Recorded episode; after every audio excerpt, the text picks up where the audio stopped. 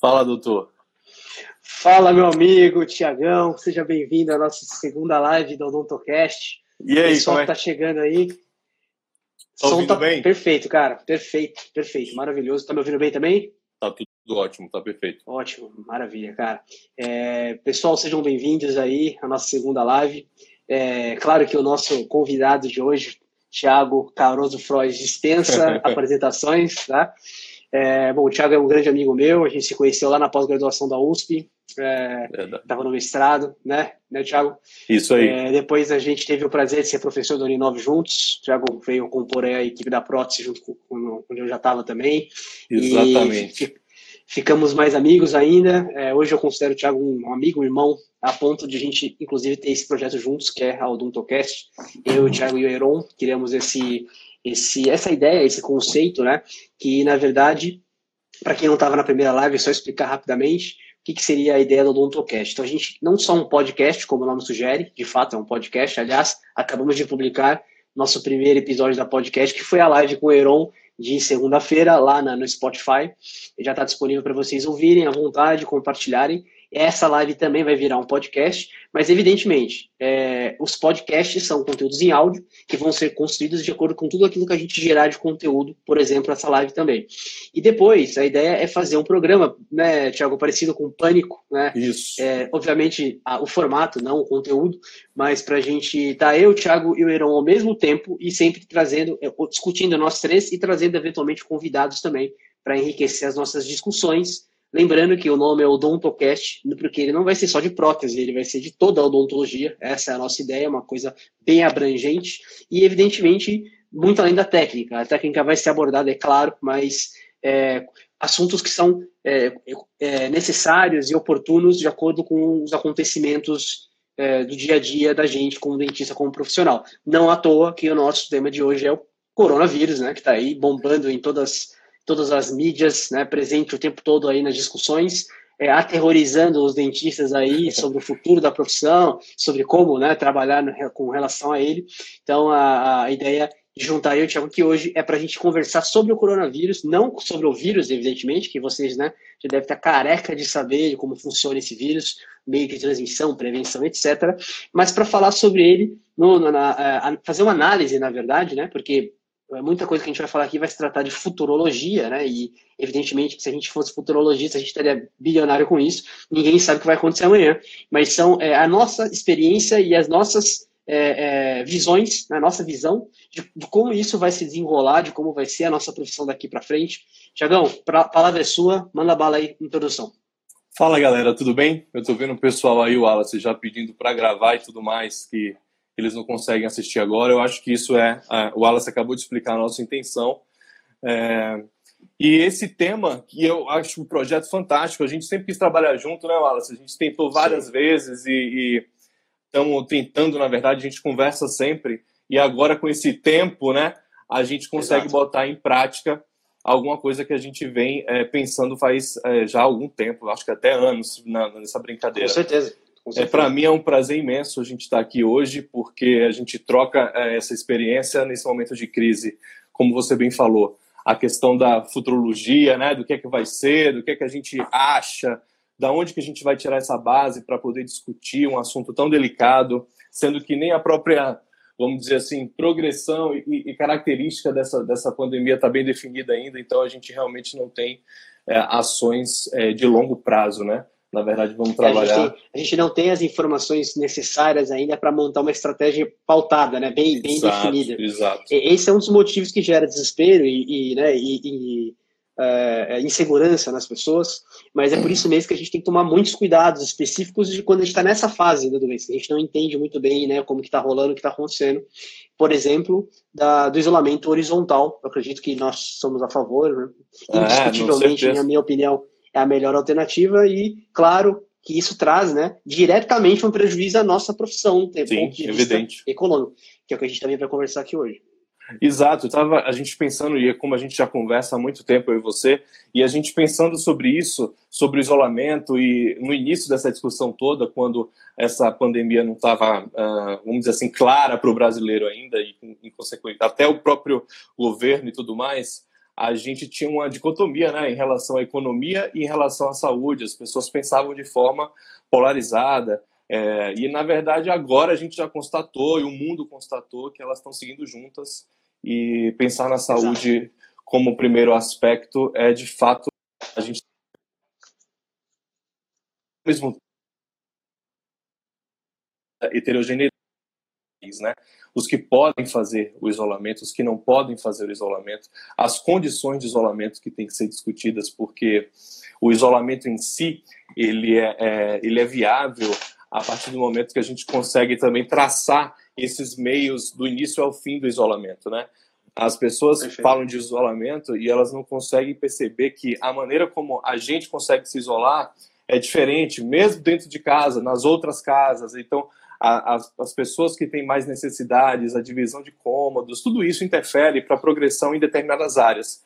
E eu acho que aí é que a gente tem, como profissional de saúde, até falando até mais amplamente, que divulgar as informações, compartilhar as informações, para que as pessoas fiquem cada vez mais entendidas do que elas podem fazer, claro, na limitação do que elas têm, né? Então, eu também estou super de acordo com a questão do isolamento e eu acho que é a única coisa, talvez, aplicável no Brasil hoje do que a gente aprendeu lá fora. Porque até a própria característica do vírus, até a própria, ah, vamos falar, progressão da pandemia, ela é muito específica para cada região Perfeito. e a gente ainda está entendendo e, isso, né? Claro, e mostrando, a gente tem um exemplo aí, claro, de países é, referência em quase tudo que eles fazem, como a, a, a Grã-Bretanha, né, a Inglaterra especificamente, na, na, pessoa do Boris Johnson, que é o primeiro-ministro, o próprio Estados Unidos com o Donald Trump, mostrando que a, aquela medida que eles tinham adotado inicialmente de fazer um cordão, é, um cordão é, imunológico com os jovens, etc., aquilo não deu certo. Né? A coisa está crescendo, está virando uma tragédia grande.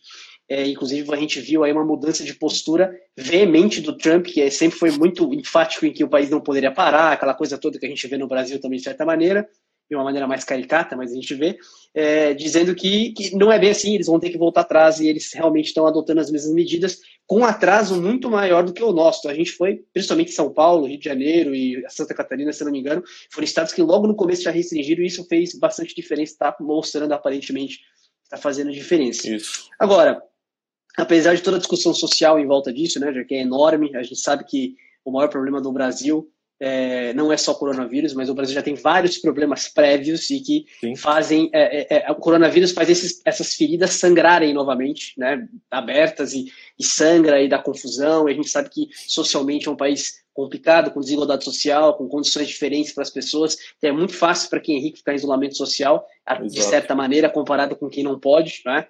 Lembrando que a linha de frente das profissões continua aí atuando e trabalhando normalmente, correndo risco e a gente não, porque a gente está protegido em casa, muitas, a maior parte das pessoas.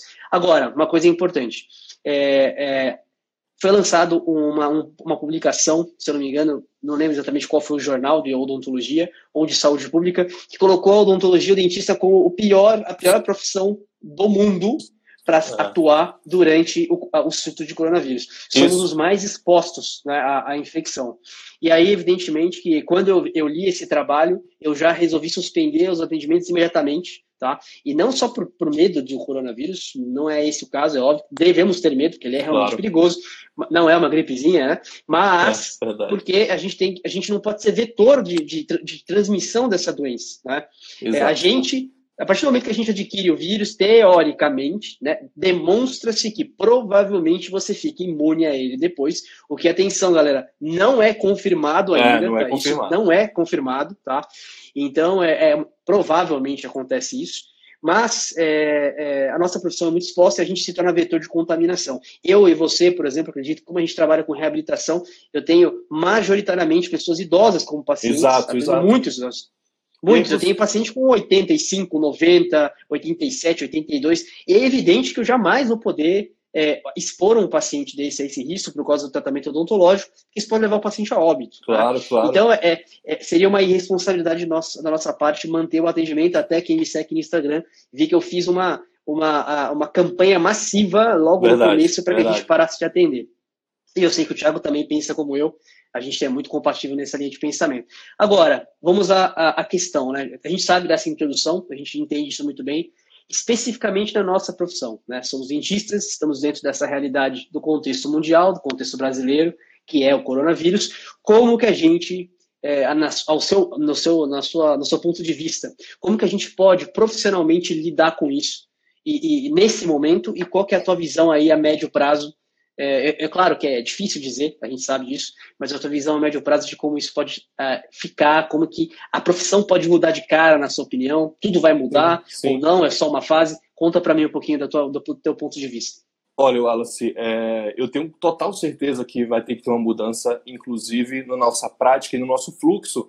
É, eu gosto tanto de assistir você falando de gestão, e o nosso fluxo ele vai ter que ser muito diferenciado, até porque a, o coronavírus, mesmo com vacina, mesmo com medicação ou o que quer que seja, ele faz, faz parte agora do nosso, do nosso grupo viral humano e a, a, enquanto a gente não entender ele perfeitamente, isso aí, na minha opinião, num cenário mais uh, otimista, como a gente está acostumando dizer agora, eu acho que dois anos, dois anos para frente, aí a gente vai começar a entender ele melhor e quem sabe a gente já não tem outro vírus para trabalhar e outras questões. Então, o que que ocorre? O fluxo do atendimento odontológico ele vai ter que ser é, repensado.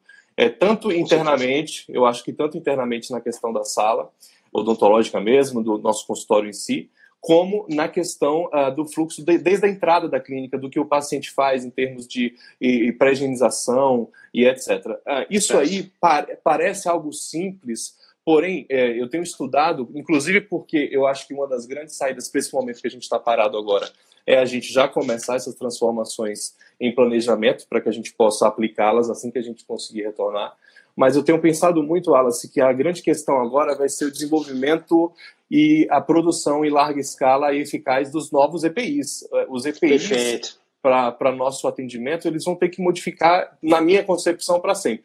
Eu acho que eu, como profissional de saúde, os meus pacientes que enxergam algum tipo de valor no que você faz, eles não vão admitir que a gente atenda fora dos novos padrões, sabe assim? Eu acho até que é, é, esse padrão total ele não vai se modificar é, de uma hora para outra. Porém, a, a, gente vai ter essas ondas, como está sendo previsto aí a médio prazo, essas Sim. ondas de, de infecção. Então, na verdade, a gente está vivendo uma pandemia, talvez a gente consiga melhorar, todo mundo vai querer ir para a rua de novo trabalhar por questões óbvias, e isso pode gerar um novo ciclo de, de, infecção. Então, como que o profissional de saúde, e aí falando da gente, né, os dentistas, eles se comportam nesse momento? Eu acho que o primeiro ponto, Wallace, é, e que ainda está, apesar de todo o esforço da Anvisa, das universidades de grande nome, do próprio HC, da Unifesp, eu tenho lido muito sobre os EPIs, ainda assim a gente tem questões muito complicadas sobre a reutilização da, da N95, a não reutilização, o porquê, vai usar com a máscara em cima ou não. Então, os protocolos, eles precisam ser testados é, é, contra, contra isso de uma maneira muito específica para que a gente tenha um martelo. Bater o um martelo, não, vamos fazer assim. Porque ah, até agora, nesse momento de pandemia, eu acredito que a gente, infelizmente, tem profissionais que não estão respeitando a, a questão legal e profissionais que também sendo agora bem pé no chão, profissionais que estão trabalhando em UBS, profissionais que estão recebendo as urgências, profissionais que estão que precisam da proteção máxima. E apesar de, de toda a informação do WhatsApp e dessa mídia toda que a gente tem, eles ainda estão ignorando isso. Eles é. estão ignorando isso. É. Você sabe, Tiago, aproveitando essa, deixa, essa abertura que você comentou sobre especificamente a, os novos protocolos de EPI, etc.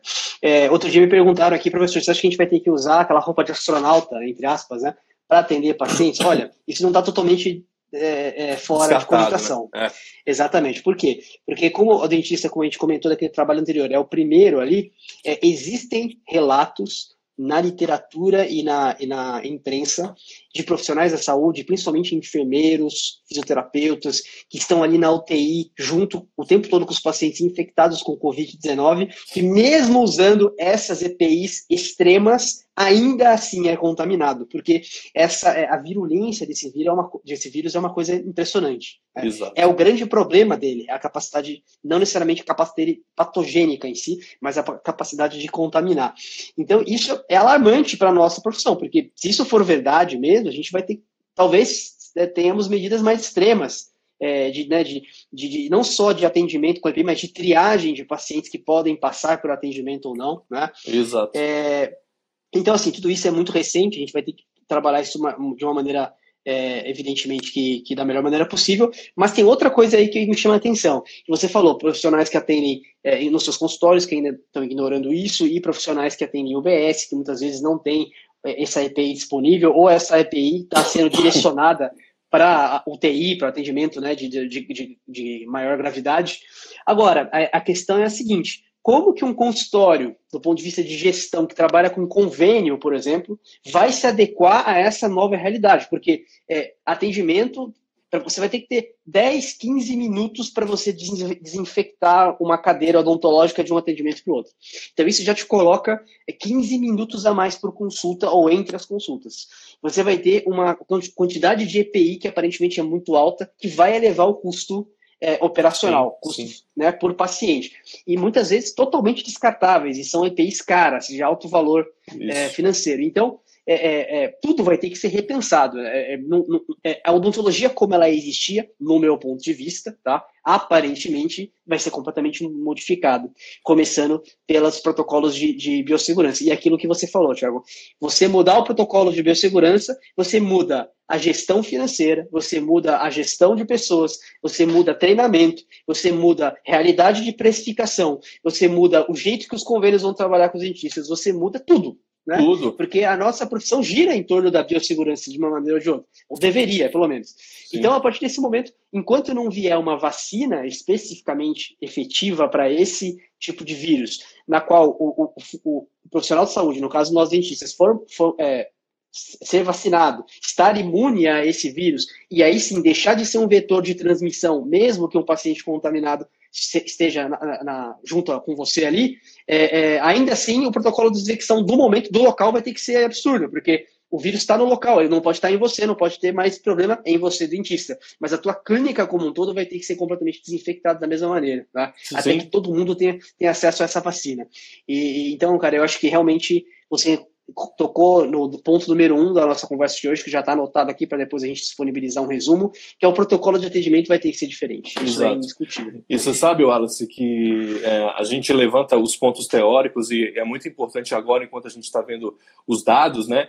A gente está vendo a revalorização do que é o dado epidemiológico para que a gente consiga pensar todas essas estratégias.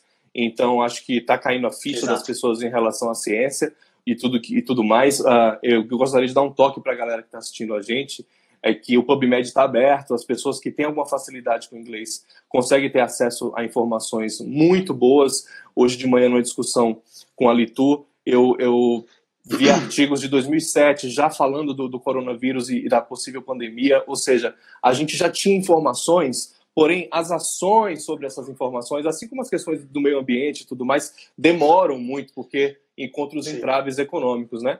E falando de prática mesmo, do que a gente pode fazer, a gente tem visto, aí eu acho que todo mundo tem visto informações novas sobre é, as luzes ultravioletas em consultórios, as maneiras como a gente vai ter que criar para que esses 15 minutos de desinfecção completa é, sejam mais rápidos e eficientes. Sejam mais é. rápidos e eficientes. Tanto que eu acho, Sim. e eu, na verdade, até estudando um pouquinho de, das, os booms, que toda vez que a gente tem uma crise, a gente tem booms econômicos também dentro da crise. Sim. As pessoas, Sim. a gente está avaliando agora todo o déficit, mas tem as empresas que vão sair na frente, na demanda, nessa é, claro. de, de transformação aí. Então, eu tenho sentido que primariamente para toda a área da saúde, as empresas de EPI, elas vão ter. Eu, eu até vi você falando essa semana sobre. É o fim do Jalec Fashion? Você brincou em alguma. É, você brincou Isso mesmo. Em alguma Será o fim do Jalec Fashion? Será, não foi? Exatamente. E aí eu pensei, caramba, eu acho que o Jalec Fashion agora vai ter que ser descartável de alguma maneira, de alguma, de alguma Com forma. Certeza. Então, é, é, é, para mim, é, e concordando com sua ideia completamente sobre a mudança que a gente vai aplicar, e com certeza a gente que está no pico aqui do Brasil, em São Paulo, que foi o extremo dessa coisa que está começando e a gente não sabe como vai ser, vamos ser os primeiros a, a participar e ser pressionados, inclusive mercadologicamente, para essa transformação.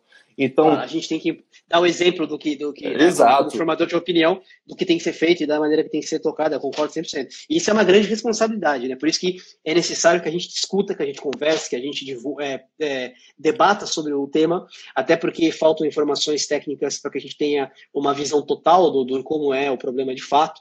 É, por exemplo, você falou de, de surtos, né, de momentos de, de alta e de baixa da doença, que é o que já aconteceu na China. Não sei se você está sabendo, mas ontem sim. Xangai já voltou para o isolamento.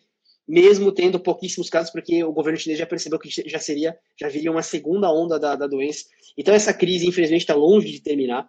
E então eu, eu acho que vai ser é, o plano A, digamos assim, que era esperar a crise passar, melhorar, controlar o vírus, abaixar, achatar a curva e voltar a atender como tudo sempre foi, tá fora de cogitação. Isso não tá vai fora. Isso a tá fora de cogitação. Ter, tem que ser realista e enfrentar de frente o problema e entender que a gente vai ter que re, re, é, reinventar a nossa profissão de uma maneira ou de outra não ela inteira, mas uma parte dela, para que a gente possa enfrentar esse vírus. E, Tiago, eu queria aproveitar e emendar uma outra pergunta para você. Esse tema a gente, evidentemente, pode ficar aqui debatendo durante duas, três claro, horas. Claro. Eu acho que a live, ontem até descobri, não sabia disso, a live ela encerra em uma hora automaticamente. Claro ah, tá. que se a gente não tiver concluído, a gente emenda uma outra em seguida, só para ficar é, informado disso. Então vamos lá. É, a pergunta que eu quero fazer é: você acredita que isso vai levar a uma modificação do padrão de consumo dos nossos pacientes? Por exemplo, você acha que isso pode fazer com que as pessoas deixem de se preocupar tanto com tratamentos é, de, de, de, ordem estética, como a harmonização facial e facetas laminadas, e passem a encarar o dentista como uma necessidade apenas de, de último caso, justamente por causa da, da, do medo de ir a, a, esse profissional tão exposto ao vírus? Qual é a sua opinião em relação a isso? O Wallace, minha opinião é o seguinte: o padrão de, de é modificado, ele não é só modificado na odontologia. Ah, ah, por exemplo, a gente estava aqui falando e Tiago, peraí que a gente teve um problema com a sua, com a sua conexão aqui. E eu sempre. Aí, voltou. Pode. Começa, começa de novo, por favor, a sua linha de raciocínio.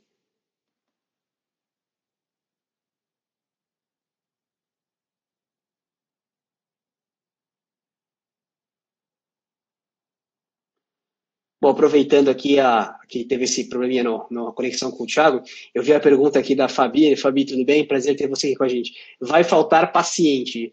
Fabi, não sei, viu? Eu acho que não necessariamente. Tiago, eu estou aproveitando para responder uma pergunta aqui, enquanto a conexão está instável.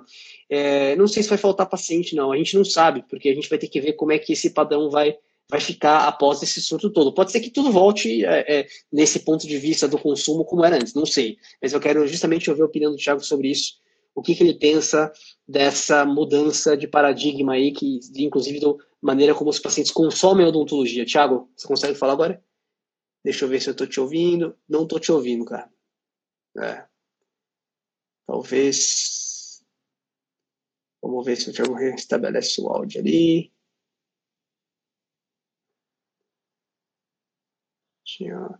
Saudades das aulas de vocês, sempre passando. Que bom, fico feliz. Seja bem-vinda. É, o Thiago tá me vendo, tá me ouvindo. Eu só, só a gente que não tá ouvindo ele por algum motivo. Thiago, tenta conectar, desconectar o fone, talvez, o microfone tirar ele, tenta colocar no, no, no áudio do, do celular mesmo, o ambiente, ver se resolve alguma coisa.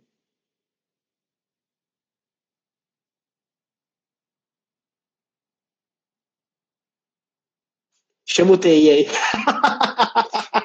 Muito bom, chama o TI aí que deu problema no áudio. Tiago, faz o seguinte, eu vou fechar você aqui e vou te chamar de novo, tá? Vamos ver se resolve, beleza? Rapidamente, galera, desculpe aí esse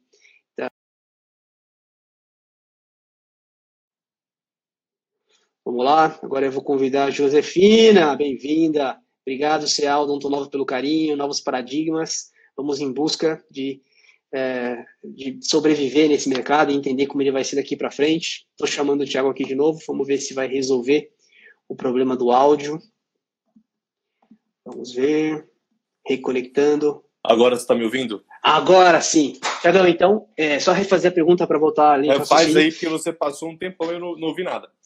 Tá bom, vamos lá. A pergunta foi o seguinte: na sua opinião, a, a, a, toda a crise do coronavírus e o que isso traz para a sociedade, você acha que isso vai mudar o padrão de comportamento de consumo dos pacientes ah, na odontologia? Por exemplo, a harmonização orofacial, facetas laminadas, essas coisas todas que são tratamentos que, digamos assim, não é um tratamento de de, é, prioritariamente de saúde, mas tratamentos estéticos e é claro que isso também é saúde, autoestima também é importante. Não estou entrando nesse mérito, tá? É, eu acho que esses tratamentos são sim importantes. A minha pergunta é se você acha que isso vai mudar é, esse comportamento na, por parte dos pacientes. O que, que você acha? Wallace, é, eu acho que é tudo cíclico. É, as pessoas, quando elas estão em pressão econômica, elas tendem a utilizar o dinheiro de uma maneira mais pensada. A gente sabe que aqui no, no, no país a educação financeira não é uma realidade e na verdade praticamente mundial não é uma realidade, mas o que acontece é que o consumidor de odontologia depois de um momento de crise, e na verdade um momento de crise não é um estalar de dedos, são meses de crise, ele realmente vai priorizar por serviços que tenham a, a urgência como a, a, o fator principal. É, não, des, não desmerecendo nenhuma outra área, porque a gente às vezes dá opinião e as pessoas ficam achando que não, porque eles não fazem, ou então eles Exato. fazem pouco, isso não Exato. tem nada a ver. É uma questão é, é, é, de próprio consumo. O padrão de consumo geral vai ser modificado, até porque eu não acho que junto dessa crise é, econômica a gente vai dissociar. A gente já está vendo aí uma nova politização em cima da crise, a gente já está vendo aí é, é, uma tendência de consumo é, que eu digo muito que assim as empresas agora para poder conseguir o nosso dinheiro é, depois que uma, uma, sociedade vive uma grande crise econômica e para ela conseguir o nosso dinheiro ela vai ter que ter um apelo é, de produto né e de transformação digital que é, é inerente a esse processo todo. Se a gente não tivesse isso aqui esse recurso hoje a gente não teria condição de pensar esse futuro de uma maneira mais é, abrangente e próxima, né? Então eu tenho certeza que o, o, o dentista, e o, o, dentista também enquanto consumidor, porque isso muda o padrão de compra, isso muda o que vai ser de insumo das clínicas, isso muda a questão da gestão de prioridades dentro do, da clínica, seja uma clínica pequena ou uma clínica grande, é, o que vai se oferecer. Eu tenho no meu, na minha concepção que a prevenção tão debatida e tão é, é, esquecida de certo ponto, vai ser um ponto chave para manter os consultórios odontológicos, porque os procedimentos de, ah, vamos falar assim, alta complexidade e não urgentes, ou então de alta é, é, custo de demanda e não urgentes, eles vão sendo prioritariamente ficando de lado. É uma concepção que eu tenho. Perfeito. Só um comentário rápido aqui. É, vendo os comentários aqui, temos uma, um visitante ilustre, professor Danilo. Obrigado, Danilo. Ah, que legal, por estar aqui prestigiando a gente. Pô, que honra, muito obrigado pela sua presença. Danilo na área, é isso aí. E aproveitando o que você falou, é, fazendo uma, uma, exemplificação bem, bem básica, você trocaria de carro agora, Tiago? Olha, eu, eu sou bem básico para você, a gente discute tanto isso do carro, eu vou ficar sem carro, Não. eu tenho esse projeto esse projeto é um projeto é, longo, né? E eu fico naquele vai e vem, gosto tanto de dirigir. E depois eu fui percebendo que nessa quarentena já, Wallace, há 15 dias trancado, é, eu percebo que é, a gente muda hábito, né? Exatamente, exatamente. É, então, na verdade, assim, ficar. É, aí talvez a gente corre risco de ficar um mês ou mais né, né, nesse esquema de quarentena, provavelmente ficaremos nossa cabeça vai mudar mais ainda do que ela já mudou. Né? Então, é, a tendência é a gente perceber que certos padrões. Você não está me ouvindo? Está me ouvindo aí? Bom, eu vou continuar só minha raciocínio aqui. É, certos padrões de comportamento, de consumo, inclusive, tendem a, a, ser modificados, porque a gente não tem mais aquela confiança em ir lá e gastar aquele dinheiro com aquela coisa que a gente considera é, é, que não seja fundamental para a gente, porque a gente não sabe como vai ser o dia de amanhã, a gente não sabe se a nossa profissão vai voltar a trabalhar como era antes, a gente não sabe se a... Então as pessoas tendem a ficar mais é, é, conservadoras nas suas, nas suas é, maneiras de consumir. Pessoal, o Thiago caiu de novo, deixa eu convidar ele de novo aqui, vamos ver se a gente consegue. O cara não paga a conta da net, fica complicado, né? Os caras derrubam a conexão.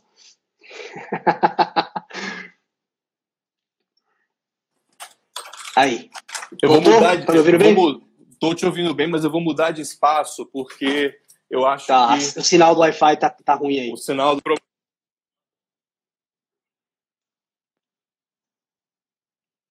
Tá me vendo bem aí?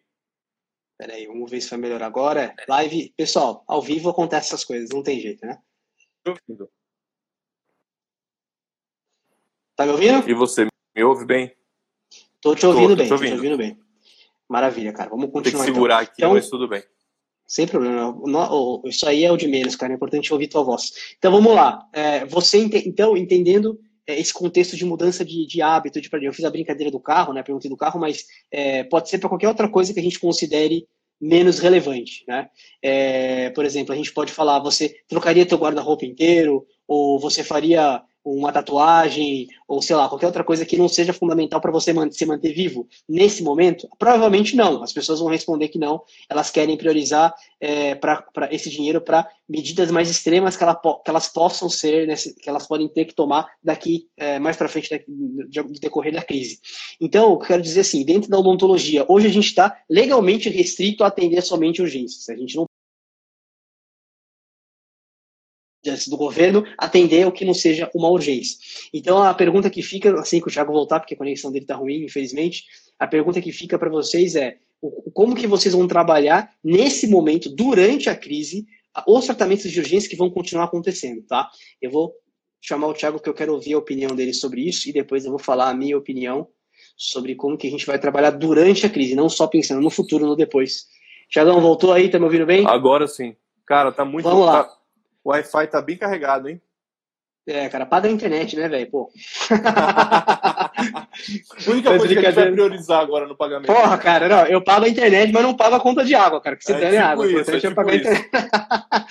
Bom, o que eu estava falando enquanto você tinha caído é o seguinte: a gente está falando um pouquinho sobre o futuro, sobre como a gente enxerga o mercado daqui para frente. Então a gente já tem um ponto passivo aí que a gente concorda, que é o protocolo de atendimento vai ter que ser completamente reformulado para daqui para frente. Eu também penso como você. E isso vai Exato. ter implicações em toda, todo o sistema da clínica, como ela funciona, e nos custos também. Segundo ponto que a gente discutiu aqui foi se o hábito de consumo dos pacientes da odontologia tende a mudar depois, é, por estarmos numa crise, né? E a gente também concorda que provavelmente vai mudar, porque muda em todos os aspectos, não só na odontologia, mas todo Sim. mundo tende a priorizar mais, a, a, a guardar dinheiro, se preparar para situações de urgência, de, de, de, de extremo, é, situações extremas, e não gastar naquilo que teoricamente ela pode mais para frente coisas eletivas. A terceira pergunta que eu quero te fazer, Tiago, agora é, é, o seguinte: como você enxerga o nosso atuação como dentista, o nosso atendimento agora, nesse momento, assim que a gente estiver efetivamente atendendo urgências no consultório, tratamentos não eletivos, tem gente que já está trabalhando assim, como você enxerga esse momento de transição de, do olho do furacão da crise para um momento de calmaria depois que essa crise estiver um pouco melhor? Wallace, eu não vejo outra, outra saída a não ser a gente que está aqui na, em São Paulo, que está vivendo essa pandemia com mais intensidade, começar já a questão da, da mudança de fluxo e o máximo de proteção para garantir a segurança no consumo. Porque eu acho que o, consumidor odontológico precisa de, de, segurança. Ele precisa entender que ele vai sair daquela clínica e entrar, e, e entrar e sair da clínica sem ter nenhum tipo de, vamos falar, possibilidade é, é, a mais de contaminação, sabe assim? Então, ah, vamos viver ondas. Eu acredito que eles vão liberar para poucos a, a, a profissionais começarem a trabalhar, os essenciais, é, e aí é, é, difícil estabelecer o que é essencial, já que a sociedade está tão entrelaçada.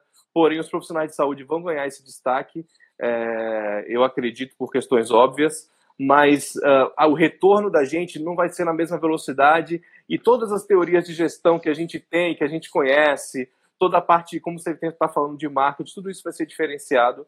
É, eu acho claro. que o, o, é preciso, no primeiro momento, se acostumar com a perda. É preciso, no primeiro momento, entender a diminuição. Que o mundo mudou, né? O mundo mudou, o mundo não mudou. é mais o mesmo, não vai voltar a ser mais o mesmo. Isso não é alarmismo, isso é realidade. É. A gente tem que se preparar, sim, por isso que essa live é importante para mim, para o Thiago e para quem está assistindo Sim. também. A gente Sim. tem que se preparar para isso, galera. Não fique no seu sofá esperando que o mundo como ele era antes volte, porque isso não vai acontecer, né? Então essa é a dica que eu dou para vocês. Preparem-se para isso e o que o Thiago está falando, eu concordo 100% a gente tem que adotar esses protocolos novos a partir de já. Então, se você está na sua casa sem fazer nada, senta, pega uma caneta e um lápis e começa a pensar quando, o jeito que o seu paciente chega no seu consultório, o que, que ele faz? Ele entra pela porta, ele pega na maçaneta, ele não pega, é alguém quebra a porta para ele, ele coloca propé, não coloca, ele vai ter que pôr máscara, ele vai prender o cabelo, não vai, coisas assim, nas minúcias mesmo. Isso sim é um protocolo. Então, esse protocolo de atendimento que a gente já tem na minha clínica, o Thiago tem na clínica dele também, vai ter que ser atualizado para essa nova realidade. E se você não não tem isso protocolado por escrito, faça agora, porque quando, quanto mais complexo fica esse protocolo, quanto mais coisas a gente acrescenta nele, mais é importante que isso seja anotado, seja construído de fato, para que você possa treinar seus funcionários e passar para eles essa, essas modificações, esses novos protocolos e, principalmente, proteger seus funcionários também. Né? É, é, evidente, você não pode ter sua secretária com Covid-19, porque isso vai prejudicar o seu trabalho e, e pode levar ela a ter sérias complicações.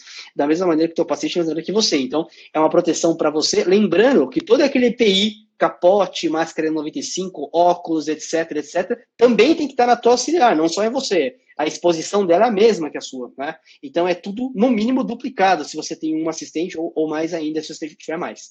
O Wallace, então, eu acho, desculpa te interromper, eu acho interessante imagina, também imagina. que você tocou no ponto do que a gente faz agora. As pessoas, elas estão tão perdidas, e assim, a gente se inclui né, nisso, mas eu acho que por uma facilidade, talvez, do acesso a dados mais recentes e, e participando de, de grupos e pessoas que estão eh, na, na, linha de frente dessa doença e vendo as questões econômicas e tudo mais, o momento agora é de planejamento. O momento agora, Exato. que é uma coisa que a gente tem tanto problema em fazer quando está atendendo, porque Exato. quando você é clínico e gestor ao mesmo tempo, é extremamente complicado.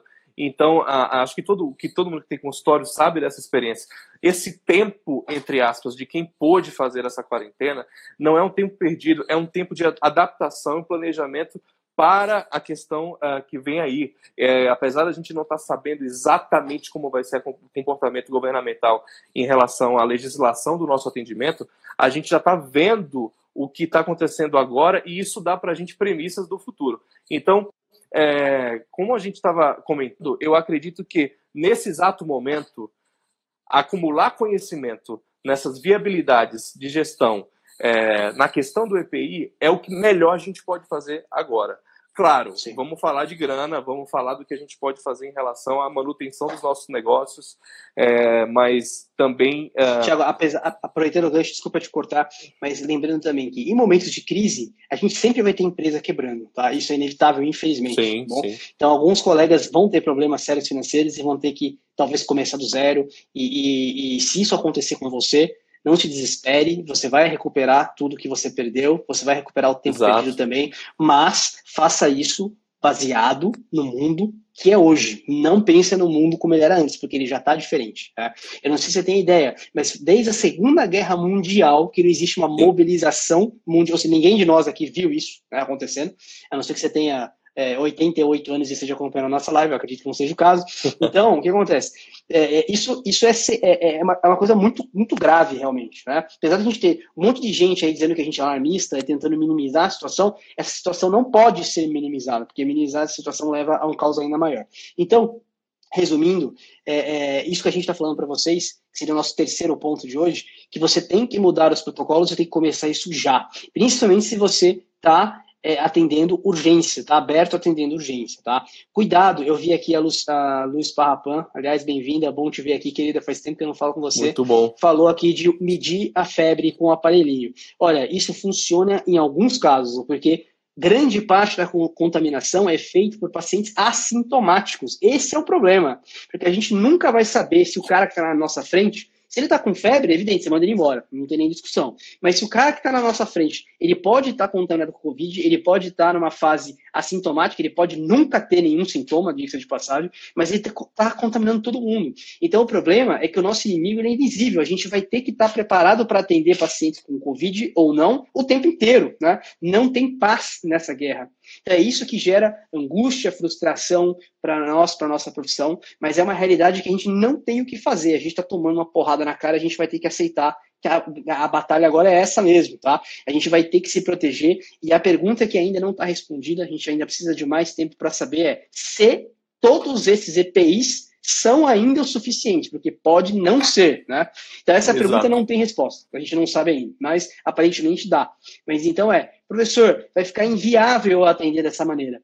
Não sei, pode ser que em alguns casos fique realmente inviável, né? E se for o caso de ficar inviável, a gente vai precisar de uma reformulação completa da raiz para começar de novo, tá? E, e, e, vai mudar muita coisa. A gente também não sabe como vai ser. Muita coisa é exercício de futurologia. A gente está tentando pensar como vai ficar daqui para frente. Mas é, não, não, sendo alarmista, nem pessimista, nem, nem, nem otimista. Eu estou falando que a gente tem hoje. Que a gente tem hoje é que o nosso nossa EPI deve ser absolutamente diferente e os protocolos de atendimento também vão ser absolutamente diferentes. É, Tiago, você está atendendo nesse momento urgências ou você fechou completamente? O Não, estamos fechados completamente. Perfeito. A Kyodai também está fechada, as três unidades estão fechadas completamente. Por quê? Porque a gente tem muitas incertezas ainda, tá? E ainda a gente não sabe, como eu falei, se esses EPIs são efetivos ou não. E tem outro problema também, não tem EPI disponível para comprar. Cara, eu ia falar isso agora para você. As Entendeu? Não tem. Estão aproveitando esse momento, então os produtores de EPI não estão dando conta e ao mesmo tempo existe um proveito sobre essa demanda econômica. Então claro. a demanda está alta, os preços estão absurdos. Eu estava olhando as máscaras N95 no Mercado Livre e tem a, a varia muito, mas assim uma unidade está custando de 20 a 50 e poucos reais. Absurdo, é, absurdo. Como é que a gente vai fazer isso ficar viável dentro do processo todo de gestão, de segurança do trabalhador, de segurança clínica, de segurança do paciente? Quer dizer, estamos muito no início, né, Wallace, para poder bater um martelo e falar, não, é, é, mas eu estou achando muito legal também, por um lado, o esforço das pessoas que têm, é, uh, vamos falar assim, plataformas de divulgação como as grandes universidades, o HC, uh, uh, o Ciro Libanês, que estão vivendo isso da mesma surpresa que nós fomos, é, é, é, vamos falar assim, pegos com toda essa, essa questão da, do comportamento viral diferente no país, ao mesmo tempo que eles estão se virando, eles estão gerando conhecimento e passando para frente, que eu acho que a China fez isso muito bem, e, e tudo que a gente sabe veio né, do, da, da Ásia, vamos falar assim mais concretamente, é, os Estados Unidos também está promovendo é, essa, essa questão, mas agora, para o momento odontológico, é, ter, ter paciência e resiliência, flexibilidade para entender que é preciso parar para avaliar de novo como que a gente vai fazer essa gestão. Não adianta a gente ficar aberto. E outra coisa, o que, que a gente considera de fato como urgência? Porque a, a, característica da urgência para a prótese, por exemplo, a pessoa uh, perder um dente, é, é, e aí esse dente compromete ela socialmente. É, ela é professor, por exemplo, e está dando aula online. Então, como é que Sim. vai ficar essa questão? Ah, não, professor, isso não é urgência. Na verdade, urgência é só quando a gente tem, sei lá, uma endodontia, um abscesso, um problema maior. Então, a, as definições que até a Anvisa já fez um, um, um protocolo para a gente ter uma ideia do que eles estão considerando como urgência pela questão de legislação e tudo mais, mas ela vai ter, Wallace, uma especificidade de cada consultório. Por exemplo, o no, nossa clínica, ela faz atendimento de urgência, mas não é o foco da clínica, nunca foi o foco da clínica. Sim, Óbvio sim, que sim. nenhuma clínica vai ficar sem, sem atendimento de urgência, mas não é foco. Mas eu sei de colegas que têm foco nessa área. Então, esses colegas, é, eles vão, vamos falar assim, estão mais pressionados ainda a pensar nisso tudo de maneira mais imediata. Porque, de fato, para eles, é, a, o atendimento tem que ser agora, né? É, mas o problema, duas coisas que o Thiago é, bombou de pergunta aqui, dizendo que tem paciente que não entende a situação e como é que a gente consegue ficar a clínica completamente parada. Eu já vou responder essas duas perguntas junto é, com o Thiago. Só um, uma, uma coisa rapidamente queria falar. É, você falou que quem está na urgência. Eu, eu, infelizmente, eu tenho certeza quase absoluta que quem hoje está atendendo urgência efetivamente não está não tá, protegido não tá, contra o tá. coronavírus, tá? Então, é o seguinte, eu recebi hoje, hoje, agora, um pouquinho antes da live, de um amigo meu que me ajuda, que queria me ajudar com isso também. Ele me mandou um, um, um, termo de consentimento livre esclarecido que os médicos estão fazendo os pacientes assinarem, dizendo que eles estão correndo risco de ser contaminados por coronavírus e que o médico não tem nenhuma responsabilidade sobre isso. Então, você quer fazer a tua mamoplastia, né? A tua, é, colocar o silicone no seio, então você vai fazer, só que você vai assinar esse termo que se você ficar doente com Covid, eu não tenho nada a ver com isso, né? Tirando o seu da reta. E isso não é comum. É, é evidente que, como profissional da saúde, claro. a gente não pode tirar o nosso da reta. Mas nesse caso a gente não tem escolha, porque não dá para você garantir nada, porque nada está garantido. Então, eu acho assim, é, tem paciente sofrendo? Tem. Aí entra respondendo a pergunta, como é que vocês pararam completamente? Que é o quarto ponto que eu queria colocar na nossa conversa, na nossa live de hoje. Você tem que conseguir comunicar aos seus pacientes o que está acontecendo, o porquê que isso está sendo feito dessa maneira e quais são as suas medidas com relação a isso. Então você tem que ser muito, muito cuidadoso com a maneira como você conversa com os seus clientes, explica para eles o que está acontecendo. Tem paciente ignorante? Tem. Então a sua função como profissional da saúde é remover a ignorância deles, ensiná-los o que está acontecendo, falar para eles pararem de assistir TV, se for o caso, e, eu sou teu dentista, eu vou te explicar. Está acontecendo tal coisa, eu tenho tal vírus, a situação é tal, não há condições de atender nada nesse momento, porque está todo mundo desprotegido, você inclusive. Então, é, infelizmente, não tem nada que eu possa fazer nesse momento. Vamos administrar a situação da maneira que é possível. Ah, professor, se tiver um abscesso uma coisa gigante, drenando, etc. Bom, nesse caso, ainda não aconteceu na minha clínica dessa maneira, tá? Se acontecer, tem que ter o EPI adequado para atender. Não tem o EPI adequado para atender, galera, não atenda, tá? Infelizmente, encaminha para o SUS, para a UBS, que a UBS faz atendimento de urgência, ela vai drenar o abscesso provavelmente ela está mais é, protegida com relação à EPI, até porque eu não tenho acesso à EPI. Não tem como eu comprar EPI para mim, para mim e para minha equipe nesse momento, porque todo o contingente de produção de EPI está focado na, na, UTI, de quem está lá morrendo, né? Então é uma situação extraordinária. Então fica muito complicado. Então você que é dentista está atendendo urgência, muito cuidado, tá? Proteja-se legalmente disso, faça o termo de consentimento livre esclarecido, mostra, explica para o teu paciente que aquela situação é absolutamente é, não correta, que está fazendo isso para ajudá-lo, mas que não é o correto, porque a gente não tem como se proteger, não tem como proteger ele. Então, quando é uma situação nova, uma situação de caos, uma situação de guerra, vamos dizer assim, a gente está sem saber o que fazer mesmo, despreparado. Então a gente tem que saber comunicar isso com muita maestria, com muito cuidado para os seus pacientes. Então a dica de gestão de hoje do professor Wallace, né, é, é essa é, comunica bem com o seu paciente, explica, ensina ele o que está acontecendo, para que isso não vire um problema a mais para você. Tá? O problema de estar parado e não estar ganhando dinheiro já é muito grave. Então você não, não quer também ter o problema de paciente te xingando, ou não entendendo, ou te forçando a atender. Tá? Então comunica bem isso daí. Tiago, sua opinião sobre isso. Rapidão. Isso, e o Alan, você trouxe do, na, na, sua fala, a, a, totalmente concordo, mas você trouxe duas coisas bem importantes. Primeiro que a ideia da comunicação não é nova nova para a gente, até porque a gente a, a, apresenta planejamentos para pacientes de diversas é, é, compreensões, vamos falar assim. Então, isso não é novo para a gente, não há dificuldades, eu acredito, em quem está apresentando planejamento todo a, o dia inteiro para diversas é, é, né, cabeças, a, aplicar isso de uma maneira que você até trouxe na sua conversa com o Heron, o veículo de comunicação adequado para cada paciente. Então, eu acho que a gente também já tem o nosso conhecimento para poder fazer isso, mas o, o mais importante também é que isso é uma ferramenta de manutenção do relacionamento que no futuro, e a gente não sabe se é próximo ou distante, vai fazer com que sua demanda, seu fluxo é, continue, né? Então, é, focar em relacionamento agora, principalmente no momento de crise dessa, é mostrar para o seu cliente, para o seu paciente, primeiro, você se importa com ele, que você se importa com ele, segundo, que você Sim. buscou conhecimento, né? Sim, Porque sim, é, não é uma questão de opinião, assim, a gente está dando opiniões aqui, mas ao mesmo tempo a gente não está só opinando, a gente está falando de Sim. coisas que estão baseadas em evidência. Então, a partir, do, a partir do momento que não está seguro, então a gente não tem condições de manter viável esse, esse fluxo. Ou acho que o paciente se mantém. É, é, eu, eu, recebi, eu tenho recebido mensagens, pacientes preocupados, né? É, se a gente já tem uma data, e a gente tenta explicar porque eles acham que a definição da data é nossa. Eles acham Exato. que é a gente que vai definir o dia que a gente vai voltar a trabalhar. E da é, mesma maneira. As pessoas, assim, desculpa te cortar, já, mas Imagina. há uma, uma falta de compreensão de que isso é um problema de saúde pública e não um problema de saúde privado, né? Exato. E, que, exato. É, e, e, gente que não acredita no vírus, olha, eu vi aqui, o Caco está colocando aqui que confessa que de uma urgência com tensão, é, o paciente não acreditava no vírus. Pois é, é, eu não digo que atender a urgência seja errado, eu não vou julgar ninguém por isso, é difícil julgar isso, eu só digo a palavra não é errada, a palavra é perigoso, né? inapropriado no momento. Mas a gente tem coisas, situações que fogem do nosso controle. Uma coisa é falar na cadeira do que seria o ideal, outra coisa é a vida real, claro. são coisas diferentes.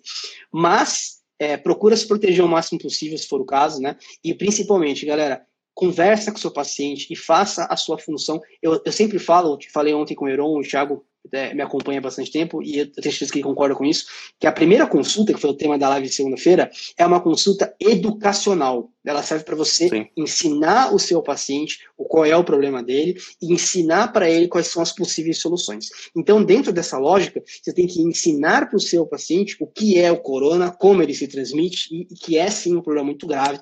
Se ele te questionar, apresenta para ele dados, explica para ele, argumenta com ele para ele entender o contexto, ou seja, tira ele da ignorância que é causada por políticos, por TV, por WhatsApp, por um monte de coisa que é por ignorância, por barulhos que são criados em volta de situações que já são graves por si só.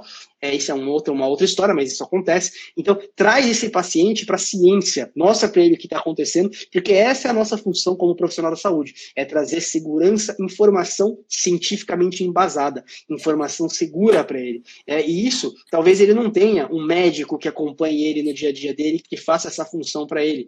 Ele vai precisar de você, dentista, você é o profissional de saúde que acompanha de perto esse paciente. Então, traz ele para você, explica para ele exatamente o que está rolando, é, esclarece ele, que com certeza ele vai mudar um pouco a sua atitude com relação é, a, a te querer te forçar ou te levar a atender ele de qualquer maneira, tá? É, vi aqui que o, o dentista comentou perdi aqui quem foi, porque tem, tem bastante gente participando ainda bem, fico muito feliz com a participação de vocês. Verdade, galera. Falando que ah, a, a, a, paciente falou boas férias e boa praia, quando ela falou que ia parar por causa do coronavírus. Então, isso mostra um, um desconhecimento, galera. Um desconhecimento muito grande por parte do paciente. Não leve, atenção, é uma dica para a vida, tá? Não leve o que paciente fala para o lado pessoal nunca. Aliás, nada na vida, né? Não é uma crítica absolutamente pessoal. Ele está falando algo dentro da cultura e do conhecimento que ele tem, tá? Então, se você considera que o comentário dele foi inapropriado, você pode falar para ele falar assim: não precisa falar nada, envia para ele por WhatsApp um, uma, um, texto que você construiu, feito por você, então dica aí de gestão no meio da crise, feito que a gente tem feito isso, tem certeza que o Thiago também faz, como o Thiago falou, a gente já faz isso, mas a gente não quer falar só o que a gente faz, a gente quer que vocês também entendam é, a importância disso e que ajude vocês a superar esse momento. Então, a comunicação é imprescindível. Comunica. Coronavírus é um vírus, etc, etc, etc, etc. Ah, professor, mas todo mundo está fazendo isso, o jornal está o tempo todo comentando. O jornal é muito longe da pessoa. Uma coisa é o William Bonner falar, outra coisa é você falar para o ah. seu paciente, como a autoridade que você é para ele, o que está acontecendo e o que você deve fazer. Então, a referência essa... de odontologia é você, não é a, a, a internet, nem, nem nenhum tipo de veículo maior. É, você está trazendo aí uma questão super importante. Nada substitui o relacionamento pessoal entre você Exato. e seu paciente. Desculpa, Thiago. Imagina, e eu vi uma colega comentando aí também na, na mensagem é, que tem empregadores, ou seja, colegas nossos que não estão respeitando esse momento e se, é, possivelmente esses empregadores para manter esses atendimentos que não sejam de urgência, né, são empregadores que ou estão diante da informação e a nega, né, não está fazendo a informação e está cumprindo isso, ou então eles não têm essa informação. Então eu acho que as pessoas que não estão hoje que está trabalhando, porque a gente sabe, né, Wallace, nem todo mundo está trabalhando na sua própria clínica, né? Tem, vamos falar, esse momento de conforto de, de decidir as coisas. As pessoas que estão empregadas e aí é, é, é, com medo eu, de, de ficarem desempregadas, né? Com medo de ficarem desempregadas, Sim. elas estão sendo, vamos falar assim, uh, coagidas a um comportamento de grupo, de, de classe, que não necessariamente é o que reflete o que ela pensa. Mas aí eu acho que os instrumentos legais precisam agir. Eu gostei muito quando você se posicionou essa semana, até te mandei mensagem, eu falei, Wallace, eu acho que o posicionamento da gente de, de reafirmar, principalmente como professores que estudam tanto, que buscam a informação, são a, a, a, é, é o primeiro passo para que a gente pressione mercadologicamente também essas empresas que não respeitam nossos colegas, porque os, é, é, é, se não respeitam. Aliás, o mundo novo, o mundo novo está chegando aí também, né? Muita é. coisa. Eu, eu comentei isso lá no começo, 15 dias atrás. Essas empresas odontológicas, não vou citar nomes, são várias, que não respeitam o dentista, não respeitam os seus funcionários, querendo impor situações de risco para eles, vão vai cair a máscara, tá? Os pacientes vão sabem do comportamento de vocês, os pacientes seguem vocês nas redes sociais. Então, é, é, isso mostra, na hora da crise, a gente vê quem é quem, se mostra, né? Não estou fazendo julgamento de ninguém, eu estou falando sem citar ninguém especificamente, que eu sei que tem profissionais que estavam obrigando colegas a atender, porque eles não acreditam no vírus. Galera, ciência não tem nada a ver com crença. Se você acredita ou nela ou não, ela continua sendo verdade. Né? Isso é indiferente à sua opinião. Né? Então, é, outro dia eu vi até aquele vídeo do Roberto Justus, né? Eu até fui lá no, no, no fui lá no, no, perfil dele e comentei: o senhor está prestando um grande serviço, porque o senhor está falando a sua opinião, mas a sua opinião não vale nada, Exato. o que vale é a ciência. Exato. Sua opinião é Exato. lixo nesse momento é a mesma coisa. Uma coisa é você opinar sobre é, é, política. Outra coisa é você opinar sobre uma coisa publicada cientificamente que está matando gente. Isso é, não tem nada a ver uma coisa com a outra. Não é uma coisa que cabe a opinião, é uma coisa que é científico. É isso ou não é. Né? Então, mudando, voltando para o nosso foco aqui, eu vi aqui perguntando também, ó, a unidade básica está sem EPI. Galera, eu entendo, uma situação crítica. Tem gente, tem profission... ah, 10% dos doentes de Covid-19 na Espanha são profissionais de saúde que estão atendendo. Porque ó, eles também já não têm mais EPI. Tá? e a taxa de letalidade deles aqui, já medida aqui em São Paulo, claro, falando, vamos falar assim, de uma maneira ainda incipiente, chega, o Wallace, a 20% em determinados hospitais. Eles, Não, é estão, eles estão de frente com a virulência imensa, sem a proteção Sim. ideal. Então, assim, é, se isso está acontecendo nos grandes hospitais da, da, do país, vou falar assim. Até. Quanto mais é nosso consultório. Exato, exatamente. Exatamente. E outra coisa também, Thiago, aqui, ó, é uma pergunta boa que eu vi foi. É, encaminha para o OBS, bom, tem esse problema aí que a gente falou, perguntou se o Face Shield é, é, ideal. Olha, o Face Shield é bom, a gente não sabe dizer se ele vai ser o suficiente, mas se você não tiver é, outra alternativa não ser atender, use o Face Shield. O Face Shield, é. Com certeza. Além da máscara, do óculos e tudo mais, tá? É, não usa jaleco fashion. Eu, por exemplo, adoro atender de gravata. Não dá para atender de gravata. Gravata é, vai ser um posto de contaminação. Vamos ter que mudar a nossa vestimenta e tudo mais. Isso a gente já sabe que vai acontecer. É, deixa eu só ver uma rapidinho uma pergunta aqui que eu passou. É, termo não tem força legal, não tem mesmo. Isso é só para você se proteger de, de, alguma maneira, mas não tem. O ideal é não atender realmente. Exato. É, ah, aqui, achei da, da Sparrapan. Professor, isso mesmo em cidades que não tem possui nenhum caso confirmado. Aí, só uma coisa importante, um dado epidemiológico, o Thiago com certeza também tá, conhece, que é o seguinte: o Brasil não está testando as pessoas. Perfeito? Que a gente não tem teste. Então, veja só se você, na sua cidade, que é pequena, tá? E ah, só uma, uma aspas rapidamente: isolamento vertical, horizontal, não existe uma solução para o Brasil inteiro. O Brasil é muito grande, muito vasto e muito diferente. O que funciona em São Paulo, capital, pode não ser necessário em Piraporinha do Bom Jesus, que eu nem sei em que estado que fica, tá? Só um exemplo. Mas resumindo aqui: se a sua cidade não tem nenhum caso confirmado, não quer dizer que ela não tenha casos. É, você pode ter paciente assintomático fazendo transmissão, você pode ter pacientes que não foram testados. Então, enquanto a gente não começar a testar em massa, que é o próximo, a próxima meta, pelo menos do estado de São Paulo aí para é, os próximos 15 dias, 15 a, gente dias não é. tem, a gente não tem estatística confiável, porque a gente está baseado em pessoas que estão morrendo e estão internadas. E a gente tem, estatisticamente, que isso significa em torno de 10% das pessoas, tá? E que a taxa de letalidade é em torno de 2%. Isso vendo a curva epidemiológica de outros lugares do mundo. Só que hoje mesmo, eu acabei de ler, antes da live também, um artigo da, da, do Instituto Emílio Ribas, ou Adolfo Lutz, não lembro agora, lá do Amazonas, de Manaus, que é, sequenciou o DNA do, do, do, coronavírus de um paciente que veio da Espanha e ele já tinha 11 mutações com relação ao original chinês, tá? Não quer dizer que essas mutações tornarem pior ou melhor, né? isso clinicamente não necessariamente, tem que ser averiguado. Mas eu quero dizer é o seguinte, é, é, é, é complicado você é, é, é, com um vírus que muta tão rapidamente, né, que tem todas as características, você ter uma curva epidemiológica de um país realmente parecida com a do outro. Cada país tem a sua própria realidade, entendeu? Então, enquanto a gente não tiver testagem em massa, a gente não tem número confiável. Oi. Inclusive, com a testagem em massa, só concluindo já, com a testagem em massa, você consegue ter o índice de mortalidade real, porque você vai ter o número de pessoas contaminadas e quantas pessoas morreram. Aí você tem essa ideia. Quando você mede só as mortes, você tem o número de pessoas contaminadas estimado, porque você não tem como contar. Né? E aí, inclusive, chegando numa situação como a da Itália, em que você tem números de mortes estimadas. Você não consegue mais contar as mortes se elas foram ou não por coronavírus o cara pode ter morrido de AVC, de infarto, de qualquer outra doença, e entra no bolo ali, e não dá para você ir lá testar. Se o cara está contaminado, não, ninguém quer se contaminar. Então ele entra num bolo junto ali e não dá mais para saber nada.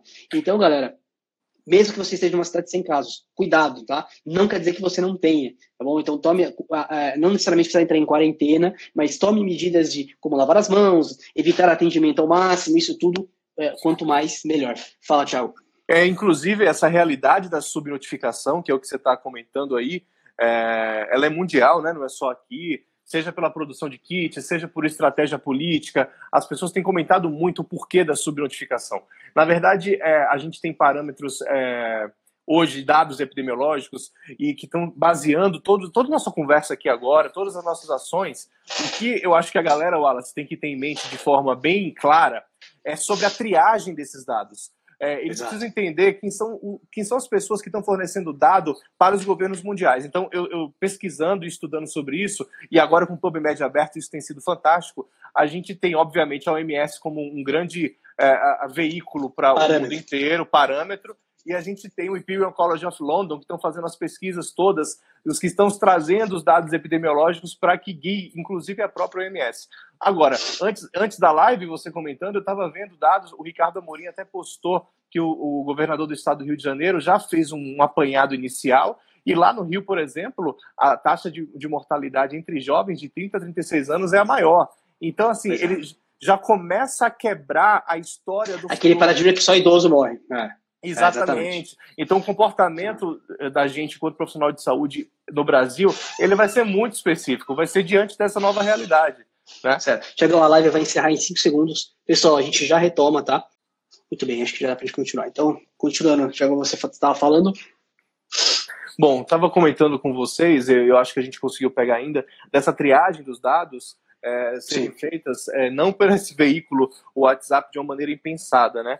É, você sabe que é, tem uma preocupação muito grande e eu acho que tem uma ligação muito grande com o que o paciente está respondendo para esse pessoal de forma negativa, de forma a não conhecer. É obviamente porque se chega para a gente, Wallace, sem algum tipo de filtro, imagina o que é que não chega para as pessoas que não trabalham com isso, que não são profissionais de saúde, etc. etc. Exato, exato. Então, Muita desinformação muita desinformação. Então, acho que eu queria deixar como dica é, que você propague como profissional de saúde, já que a gente tem tantos colegas aqui, ex-alunos e alunos e colegas, etc., que você propague informações que tenham base.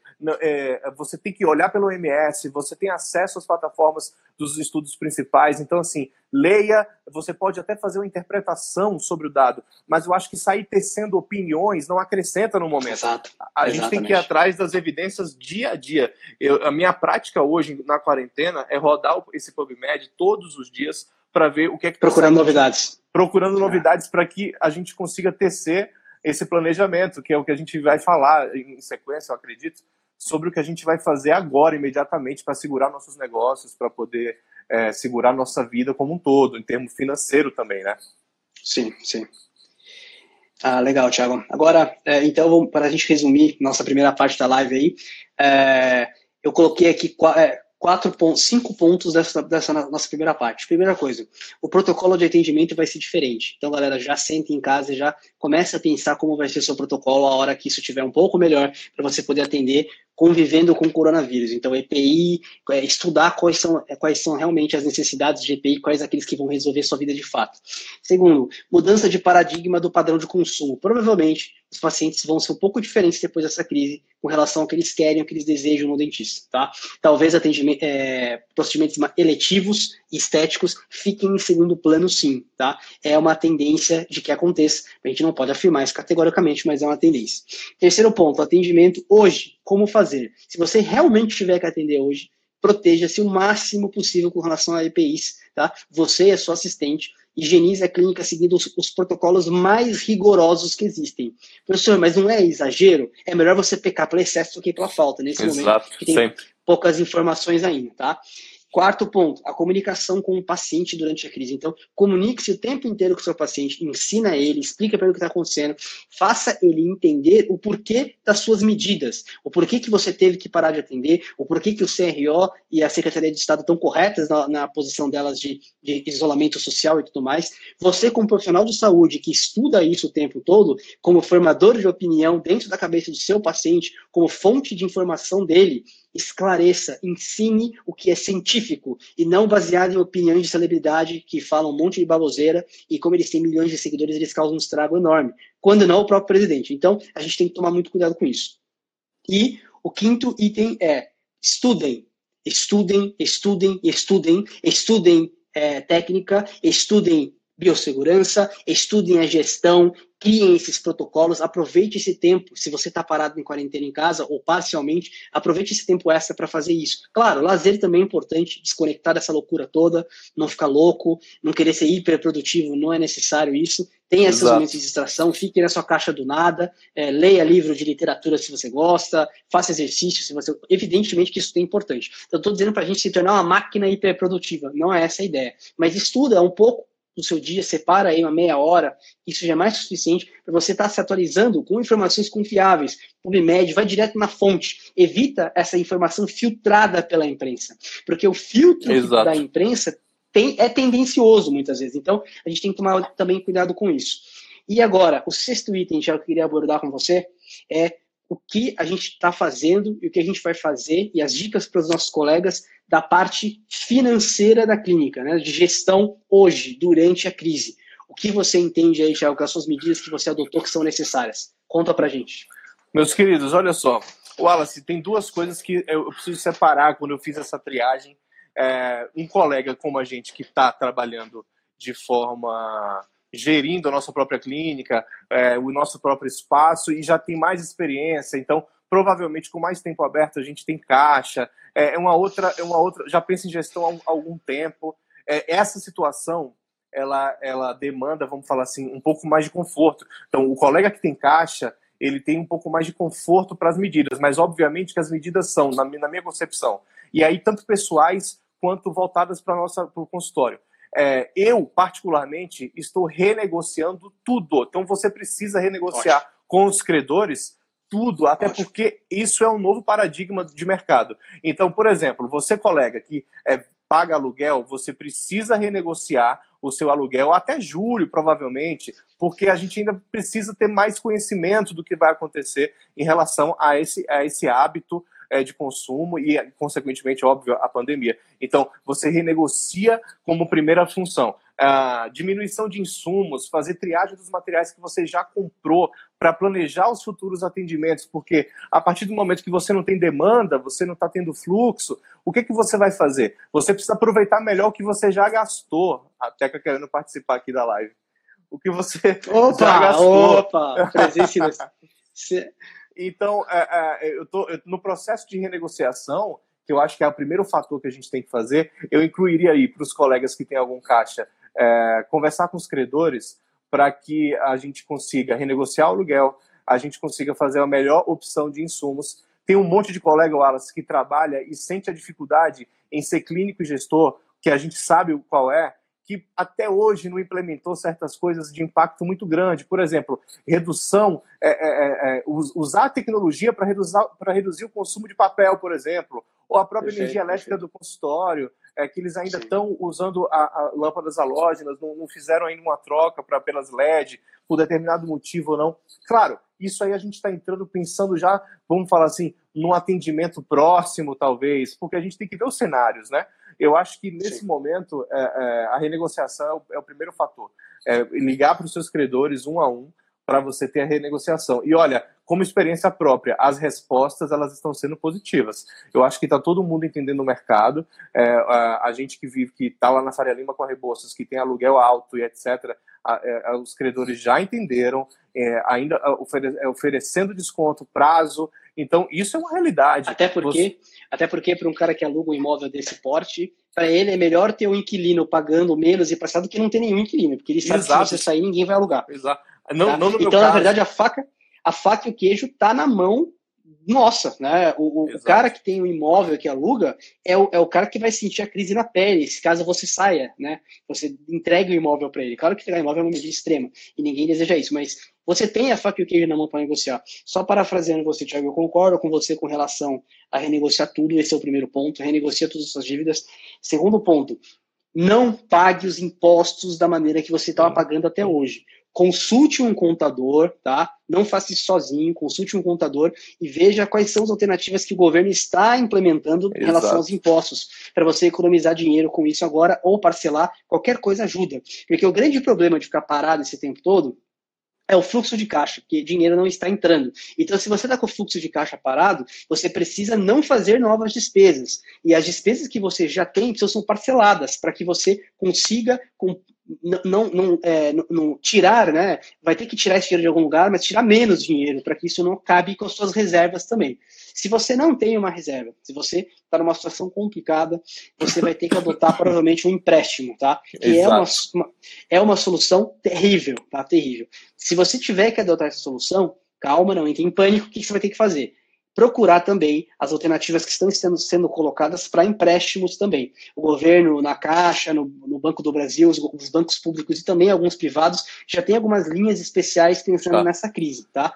Só lembrando que banco é a pior raça que existe. Tá? Dever para banco é fim, é, é, é, furada. Então, assim, toma muito cuidado com as condições, lê o contrato, estuda, lê todas as os pormenores, as vírgulas, antes de fazer o empréstimo, e toma muito cuidado com isso também.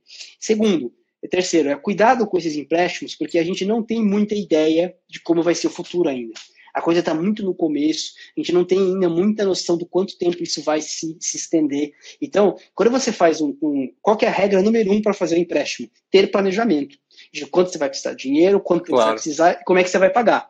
Tá difícil nesse momento ter planejamento, porque é, é a coisa está caótica. Então, cuidado, tá? Só, vá para essa opção se for a sua última opção, tá bom? Nunca, nunca com ênfase nunca use cartão de crédito ou cheque especial para fazer qualquer tipo de compra ou de pagamento que você não tem dinheiro, tá? É a pior alternativa que existe. Se você precisar fazer, recorre para o empréstimo, que é muito mais barato do que essas modalidades de crédito que são rápidas, tá? São instantâneas. Isso é muito arriscado, isso vai te levar para problemas financeiros graves, com certeza. E o terceiro ponto é, não compre absolutamente nada. Não compre nada em Natal, até que as Natais estão fechadas, não estoque nada, não faça estoque de nada. A não ser que você esteja sobrando dinheiro numa outra situação financeira e você tenha dinheiro para aproveitar a queda dos preços que vai vir depois. Mas isso é uma outra questão. É. Para gestão de, de, de, de crise é não compre absolutamente nada. Então, resumindo, renegocia tudo, é, pague imposto da melhor maneira que for possível dentro do seu caso, se você é CNPJ, se você é CPF, vai ter sempre uma alternativa.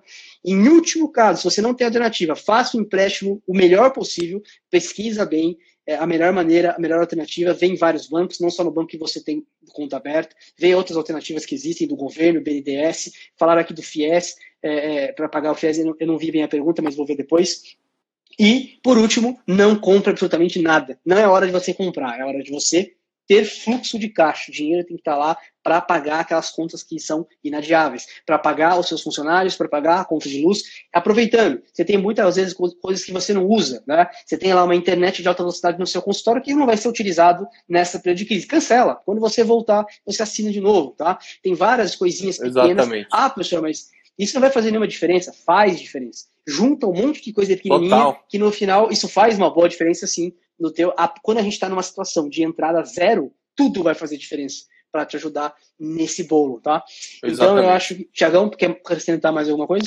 O Wallace, você está você tá me lembrando um tópico bem interessante da gestão, que é que eu até comentei com você, já que a gente está falando de renegociação, esses dois parâmetros uh, de que você tem caixa e você não tem, e aí a questão do empréstimo, eu acho que a pessoa que não tem e vai precisar, infelizmente, ir para, para o empréstimo, é, além de procurar os bancos e tudo mais, antes, ao meu ver, ela precisa conhecer as ações governamentais e ver se ela encaixa no perfil. Sabe o que está veiculando muito, Alas? Que eu estou vendo as pessoas falarem muito. Ah, porque o banco uh, X, Santander, está fazendo 60 dias é, em relação Balela balela. balela. Quando, você, quando você entra em renegociação, eles traçam um perfil para ver se você se encaixa naquele perfil. E muitos de nós, microempresários, eles restringem, não vamos. Restringem. Eles restringem e a gente não vai se encaixar nesse perfil. Então, concentra no teu insumo que você já tem e essas ações que parecem pequenas, elas são muito grandes, na verdade. Aliás, então... me ocorreu uma ideia, Tiago, que eu, é, desculpa te cortar, mas é que ocorreu essa ideia agora, que a, a, gente, na Kyodai, a gente acabou fazendo isso de uma maneira ou de outra, mas não de maneira organizada, mas me ocorreu essa ideia. Você tem provavelmente pacientes que estão te pagando parcelado. Tá? Exato. Você deve ter lá, você deve ter contas a receber. Então você Exato. deve ter cheques futuros, boletos futuros. O que, que você pode fazer como alternativa? Você pode, se for cartão de crédito, você pode antecipar esses, esses pagamentos pagando uma taxa. Pagando uma taxa, é.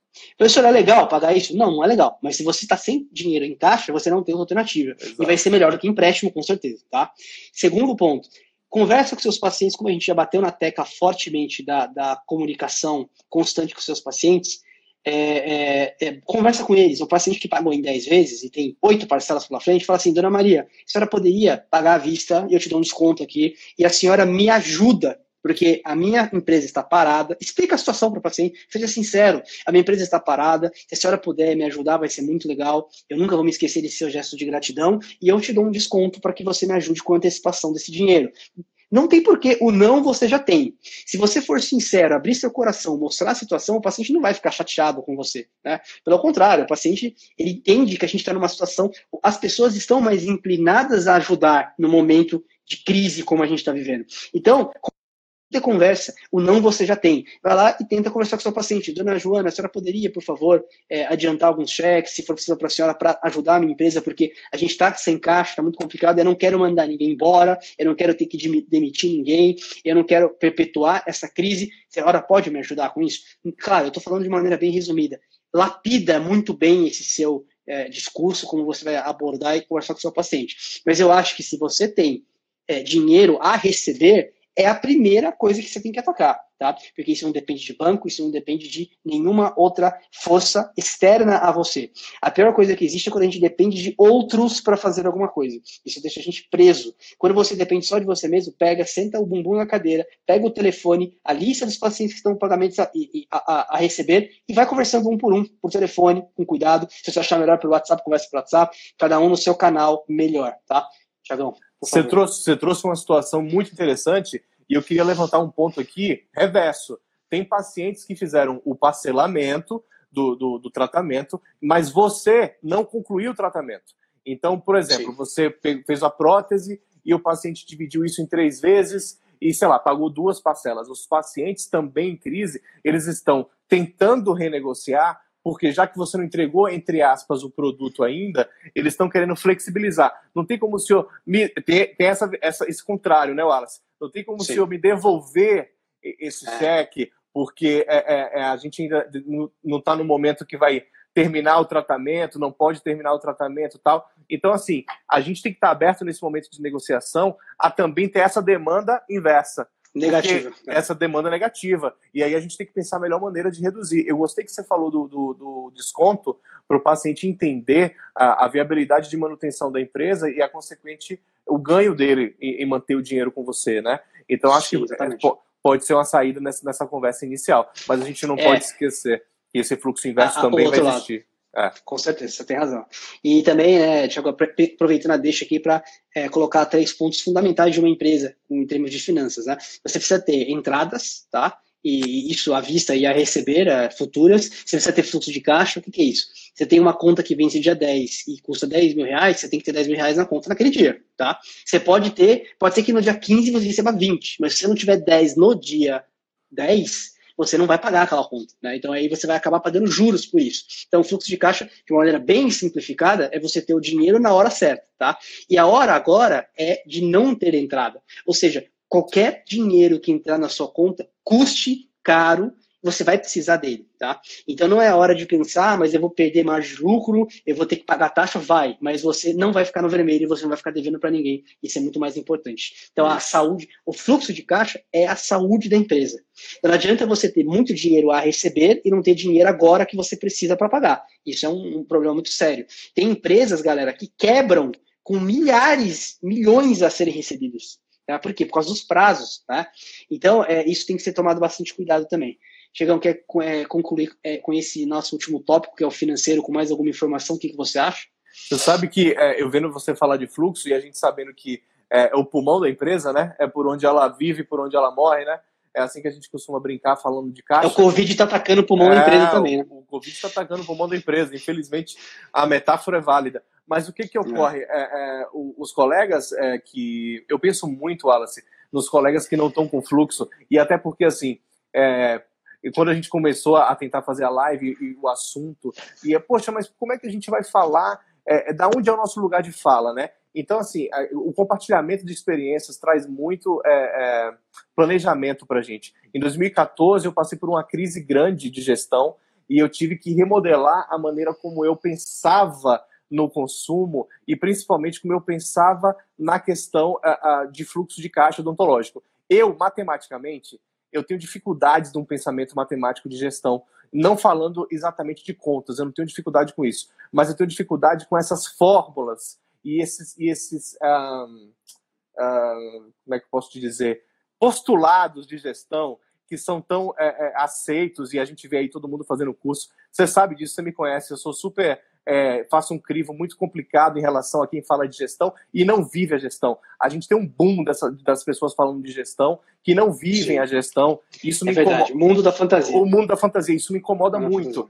Então, em 2014, eu percebi uma necessidade de acrescentar um trabalho de gestão, mas que tivesse um perfil. E aí, eu, como dica para essa galera, eu, eu, eu, gosto muito de, de passar essa experiência. Eu fiz um curso que acabou sendo mais tardiamente, mas foi o curso que atendeu as minhas necessidades. O chama Decola Lab, é um curso da Rafa Capai, que é, que é uma pessoa que tem propósito, faz negócios autorais, não necessariamente voltados para odontologia, mas usando a internet, usando o marketing digital. Isso me ajudou a ter uma visão individualizada desse processo de gestão. Não só falando não só falando de como a gente vai fazer, porque a pessoa está aqui na live, ela está pensando, não, eu vou pegar meu caderno e vou anotar as dicas, maravilhoso. Mas o que você consegue aplicar dentro da, da viabilidade que você Sim. tem, do conhecimento que você tem. Então, busca uma informação adaptada a isso. É, a gente costuma ter, ter, ter, um postulado bem grande que diz assim: aproveita o que você já tem de conhecimento e dele você vai gerar a, a solução para esse, para esse, esse é. novo, né? E não pegar o. Só, só aproveitando a tua deixa, é, eu concordo com você e digo mais. É, por isso que é importante como professora, a gente fala muito isso, a gente bate nessa tecla, é você estudar a base da ciência né, da ciência, de, por exemplo, a ciência da gestão, da administração. E não você ficar naquele cursinho rápido de 10 dicas é, fundamentais para gerir o seu consultório, tá? Não que isso não vai te ajudar, vai, mas se você, quando você estuda por conta própria, profunda, profunda, é, profundamente um assunto, você começa a criar suas próprias ideias, próprias conexões, e você tem muito mais ferramentas para lidar com os problemas do dia a dia do que só aquela coisa é, é, resumida, né? Então a internet hoje, ela cria conteúdos muito superficiais, então você tem aí milhares de, de professores de gestão, etc. Eu, por exemplo, vou dar minha opinião pessoal, eu estou me posicionando mesmo, é, é eu não, eu tenho muito pé atrás, muito pé atrás com consultores, tá? Por quê? Porque o consultor, muitas vezes, ele nunca esteve no seu lugar. Ele nunca esteve à frente de uma empresa fazendo o que você faz no seu dia a dia, tá? Eu não estou dizendo que consultor não serve. Lógico que serve. Ele dá resultado? Dá resultados, sim. Mas cuidado com o quanto você abraça essas ideias. Tenha filtros que são da sua própria realidade, como o Chaco está dizendo. Né? Então, é, é, para mim, é muito mais poderoso uma dica vindo de quem está na front, quem faz isso no dia a dia, do que de uma pessoa que tem pós-graduação em Harvard, mas nunca fez o que ela está ensinando. Tá? Wallace, então, galera. Desculpa te interromper. Imagina, é, muito valioso, é muito valioso a dica de quem errou, que, que tentou Exato. e errou. Então, assim, é, é, como eu te falei, é, eu não me sinto. Eu lembro que, você sabe disso, poxa, Wallace, vamos falar de crise e etc. Eu, na hora que você me propôs esse tema, eu falei, bicho, não tem um problema nenhum, porque cri, gerir crise é algo que eu A gente já, já fez várias, né? Já fizemos várias. Então, assim, Sim. das emocionais às, às, às, econômicas, que é o interesse de hoje. Mas eu estou vendo uma colega minha, uma, uma ex-colega minha de graduação, a Milena Mila, muito bom te ver aqui. Me, me dando um toque, dando um toque para a gente, falando que o Sebrae tem muitas informações gratuitas tem, tem. que podem fazer com que você comece a, a, a, ter uma noção de gestão, né? Aliás, o primeiro curso de finanças que eu fiz, eu estava no último semestre da faculdade, foi no Sebrae. O Sebrae é sim muito bom, vale muito a pena. É um dos cursos mais legais que eu fiz até hoje na minha vida. E foi um curso simples, básico, mas eu não sabia nada. Para mim, o é. básico é, é, é, o mínimo necessário. Então, é, Sebrae é sempre uma fonte de excelente uma excelente fonte de informações para ajudar o pequeno empreendedor. Aí ele falava, professor, mas exemplo da hora da padaria, eu sou dentista, não importa, é tudo a mesma coisa, tudo funciona muito parecido, tá? Então, é, derruba essas, esses preconceitos de cursos que não são focados na área da odontologia. Aliás, eu prefiro os que não são, tá? É verdade, é verdade. pessoal minha.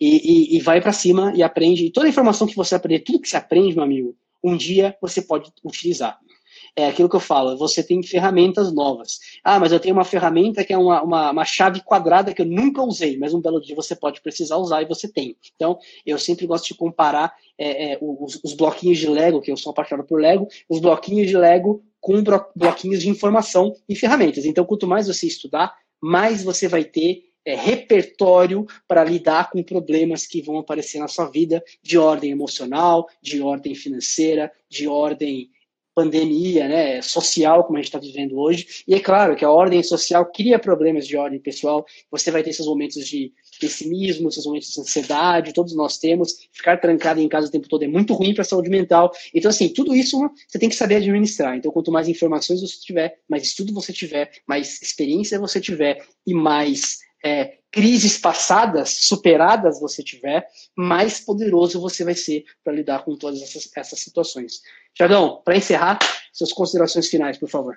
Meus queridos, eu queria dizer que o momento agora é de resiliência, né, Wallace? As atitudes individuais, elas estão somando de forma social muito grande. Então, para os colegas, para os alunos, para a galera que está que tá contribuindo aí, falando, olha, tem um Empretec, o Caxias falou aí que é, é sensacional, é bom. Pretec é bom. A, a, alguém perguntou aí, um dos colegas perguntou assim, nossa, mas e, e, eu que sou, que sou prestadora de serviço, não estou gerindo a minha própria empresa, como é que eu faço? Olha, você renegocia na sua casa, você tem que levar o, o processo de renegociação, de, de, que a gente comentou assim, ah, vamos gerar os nossos insumos que já tem, o, como é que a gente vai fazer com que a gente já comprou, é o que você vai fazer dentro da sua casa. É, é, gerir a sua casa é gerir a empresa, é a mesma coisa. Então, eu queria agradecer é, o momento da gente poder discutir, porque a gente vai vivenciando essa crise a cada dia, a gente vai trocando experiências e a gente vai chegando em respostas mais imediatas para o momento de pressão, que é esse momento que a gente está vivendo. Então, eu queria, na verdade, deixar como mensagem final para a galera que em todo o processo que você viveu, emocional, financeiro, toda a gerência que você fez, é a resiliência agora que está sendo cobrada da gente enquanto classe enquanto classe Exato. odontológica, enquanto classe humana e etc. E a gente precisa exercê-la. É muito difícil exercê-la em quarentena, mas tá, ao mesmo tempo isso cria foco, isso faz a gente repensar todos esses hábitos. Então, assim, é, parece piegas você falar que vai tirar de uma situação ruim alguma coisa boa, mas não tem outra alternativa. Eu não vejo outra alternativa a não ser essa. Então a gente é. vai ter que fazer isso. Eu, eu acho que eu queria finalizar com essa mensagem, galera. Maravilha. Então, Tiago, eu vou dar minhas considerações finais também. Primeiramente, eu queria agradecer pela presença de vocês aqui. Estou é, vendo aqui uns feedbacks muito legais, a gente fica muito feliz por isso. É, pode ter certeza que tudo muito. que a gente está fazendo aqui, a gente fez, faz com muito amor e carinho por vocês, porque, é, juro, galera, não é tédio, tá? Porque a gente não está entediado, a gente tem diversos problemas para trabalhar. No way. Era um projeto antigo, né? Já de muito tempo, de anos, e que a gente resolveu botar na, na, na prática nesse formato, né? Aproveitando que as lives estão em alta, etc. Criar esse podcast enquanto a gente. Nossa ideia é nos reunir fisicamente, nós três discutimos os em temas breve, sempre em breve. Em breve. Como não pode ainda, a gente está usando a live como ferramenta. Mas a ideia, e claro, disponibilizar tudo isso para vocês depois. E aí a gente vai ter o nosso canal no YouTube, a gente vai postar o vídeo na íntegra e os podcasts vão ser gravados ao mesmo tempo. Então a gente vai ter é, esse formato de vídeo e vamos trazer convidados também. Isso é muito importante, tá? É, a gente vai trazer gente, a gente vai trazer pediatra, a gente vai trazer é, é, harmonização facial, a gente vai trazer bucomaxilo, para passar a experiência deles para a gente com os mais diversos temas diferentes, tá? É, aliás, aceite, é, por favor, enviem para a gente, pode ser um comentário lá no meu perfil ou no Odontocast, arroba Odontocast oficial, por favor, sigam o nosso perfil lá da nossa, do nosso projeto, e do Tiago também, tanto não importa, sugestões de temas que vocês queiram que a gente debata, tá? Porque, como a gente está no começo, toda sugestão é muito bem-vinda, a gente vai trabalhar e fazer tudo isso é, e fazer coisas novas em cima das sugestões também. Vocês, é, vocês estão aqui com a gente no começo, vocês são os nossos, o nosso público, é, é vamos dizer assim, desde o momento zero, né? A gente está no momento 0.0.1. Então, o momento zero foi com o Heron uh, na segunda-feira. Então, assim, é, a opinião de vocês é muito importante para a gente, porque vocês estão claro. aqui dividindo o tempo de vocês com a gente, e não existe nada mais importante na vida do que o nosso tempo. Então, isso é, é motivo de muito orgulho para mim e para o Thiago e para o Heron, com certeza. Olha o Heron aí e... na área. Ô, oh, Heron apareceu, legal. então, isso é motivo de muito orgulho para a gente, né? É um prestígio, a gente fica lisonjeado com a presença de vocês. E, é, por favor, ajudem a gente a crescer esse projeto divulgando, fazendo, compartilhando. É totalmente gratuito, a ideia é que seja para sempre assim, tá? A gente não tem Exato. intenção de ganhar dinheiro Exato. com isso. É, a gente gosta de falar, de dividir nossa experiência, isso é um prazer pra gente. E só concluindo, Negão, eu já deixo de falar. Desculpa, Negão é o apelido do Thiago, tá? Só que ninguém estranha. Escapou, desculpa aí, escapou o apelido. Então, se você é, é, se você tem qualquer coisa que você queira compartilhar com a gente, sua opinião, suas uh, sugestões, sempre muito bem-vindo, beleza? Fala, Thiago. Até porque, Wallace, a gente não pode esquecer que toda essa parte de gestão que a gente está fazendo, estamos sentados bolando fluxo, bolando tudo isso, a gente quer fazer na nossa lista de transmissão para a galera, para poder eles terem uma base e adaptar, quem Exato. sabe, para a realidade deles. Então, assim, Exato. essa, essa ideia também, né? É fornecer. É duas coisas. Duas, desculpa te cortar. Imagina, imagina. Duas, duas coisas que a gente vai. É, que eu já comentei na live com o Heron, mas que a Kyodai está fazendo nesse momento de crise, que, que Kyodai é a minha clínica, para quem não sabe, e que a gente vai disponibilizar para vocês todos. Quem está na minha lista VIP lá de e-mail, se você não está ainda, se inscreve. O link está lá no meu perfil, é gratuito, para receber vários conteúdos interessantes também gratuitamente. É, uma das coisas que a gente vai divulgar é a gente está criando uma, uma anamnese digital. Pra, a ideia não era não era para crise, era para pacientes que têm perfil responderem antes de chegar no consultório por conveniência. Mas Sim. pode ser usada para uma teleodontologia, que é algo que a gente está eu estou aqui trabalhando isso, ainda não estou divulgando nem confirmando, porque isso é inicial ainda, mas isso claro. tem que ser também construído. É, eu vou, vou, compartilhar com vocês assim que estiver pronto. E outra coisa também, esses protocolos que a gente falou de EPI e tudo mais. A hora que a gente tiver um protocolo desse construído, a gente vai compartilhar com vocês, claro, não tem por que a gente guardar isso é, de maneira mesquinha para a gente. Isso, a verdade é que a gente quer que vocês mantenham-se vivos e saudáveis e trabalhando. Então a gente vai compartilhar isso também na medida que a gente tiver isso bem construído e definido, tá bom? É isso aí. Deixa o Dácio na quarentena que ele é de risco, é, já tá velhinho já. Beleza, galera. Bom, é isso. É, obrigado mais uma vez. Muito obrigado, Aceitando galera. sugestões, manda lá pra gente, tá bom? Brigadão e até a nossa a, a gente vai ter mais um live em breve. Daqui a pouco eu posto lá para vocês o conteúdo, o dia e o horário, tá bom? Valeu, gratidão. Muito obrigado. Um abração. Beijão.